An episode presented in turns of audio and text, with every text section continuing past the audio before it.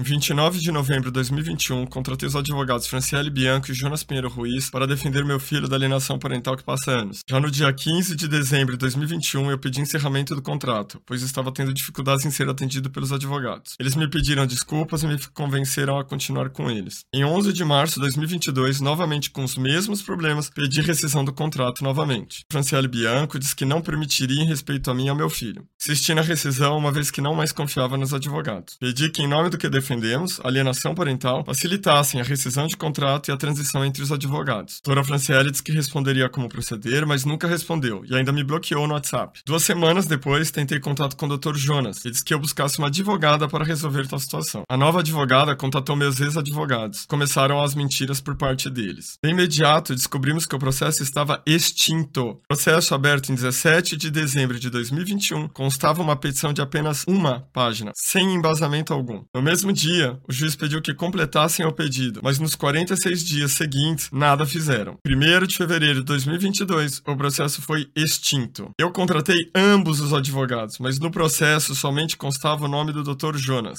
Ele jamais teria acesso ao protocolo e solicitado senha, como a gente orientou, ele solicitar a senha. Os advogados haviam dito que me enviariam a senha e não fizeram. E eu, confiando, estava à espera. Então não tinha como checar o processo.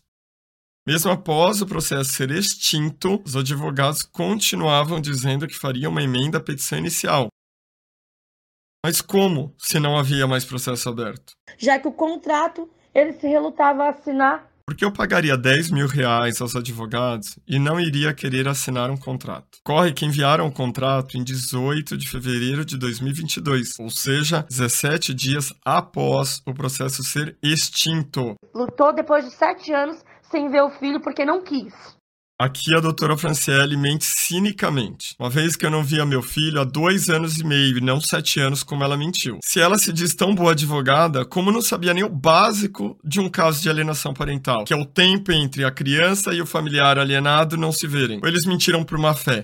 Inclusive, ele sabe muito bem que em dezembro ele não tinha certeza do endereço dela, até porque faz anos que ele não tem acesso ao filho, e nós protocolamos naquela comarca porque a gente não tinha certeza que ele não nos deu certeza. Mais uma mentira da doutora Franciele Bianco. Eu informei o endereço onde eles residem há 11 anos e informei mais todos os dados possíveis da mãe, até mesmo placa e renavan dos veículos. Porque ele fez o pagamento dos valores em dezembro teve um distrato porque ele não fez o pagamento conforme havia prometido, nós aceitamos a proposta de ele fazer o pagamento em, em, partes, tivemos que cobrar e sermos insistentes nisso na época. Mais uma tentativa da doutora Franciele me queimar com a advogada atual, alegando que tiveram de ficar me cobrando para receber. Mentira, paguei 10 mil reais entre os dias 2 e 22 de dezembro de 2021, como combinado. Eu bloqueei ele no WhatsApp pela forma desrespeitosa que ele agiu conosco. Mas deixa pra lá, como você falou, tá tudo bem,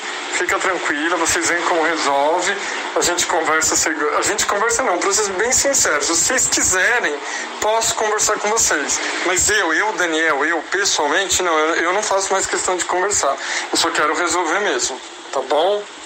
Doutora Franciele alegou que eu fui grosso, por isso ela teria me bloqueado no WhatsApp. Dependente disso, ela deveria ter respondido como encerrar o contrato, o que não fez. Como ouviram no meu áudio, eu não fui grosseiro, mais uma mentira da doutora. Considerando o que aconteceu com a procura dos nossos clientes, nos questionando, com as má fé dele, postou na nossa rede social, tanto minha quanto do Dr. Jonas, no Instagram, aquela mensagem que eu só pude ver horas depois, então várias pessoas tiveram acesso.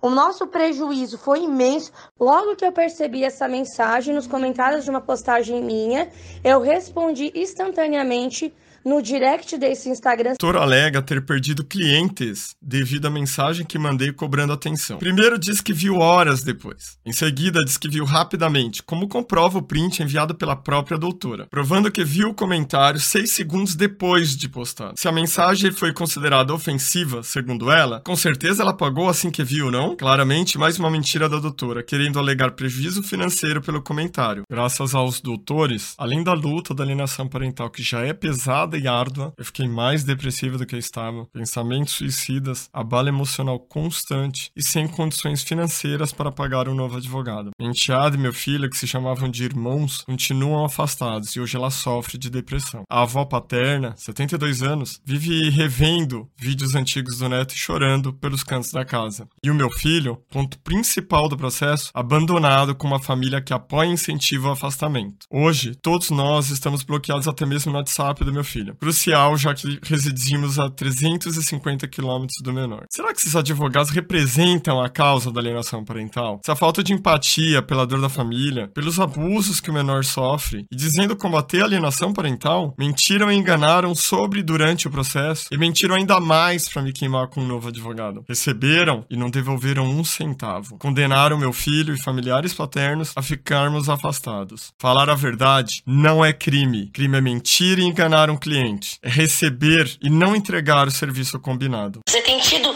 uma assistência que a maioria dos advogados não dá aos clientes. E talvez você tenha colocado uma expectativa que ultrapassa o que nós somos capazes de te oferecer. Mas eu te garanto que ainda assim é extraordinária. Que ainda assim é extraordinária ética que nós tivemos e ética e moral que ele não teve. Não houve nenhum tipo de prejuízo financeiro para ele, material do direito dele, o protocolo de dezembro. Pelo contrário, pelo contrário, ele tinha conhecimento disso. Peço por mim, pela minha família, mas principalmente pelo meu filho, pela causa da alienação parental, que vocês compartilhem, comentem e marquem pessoas ligadas à causa. O abuso desse precisa ser de conhecimento de todos nós. Precisamos alertar a todos.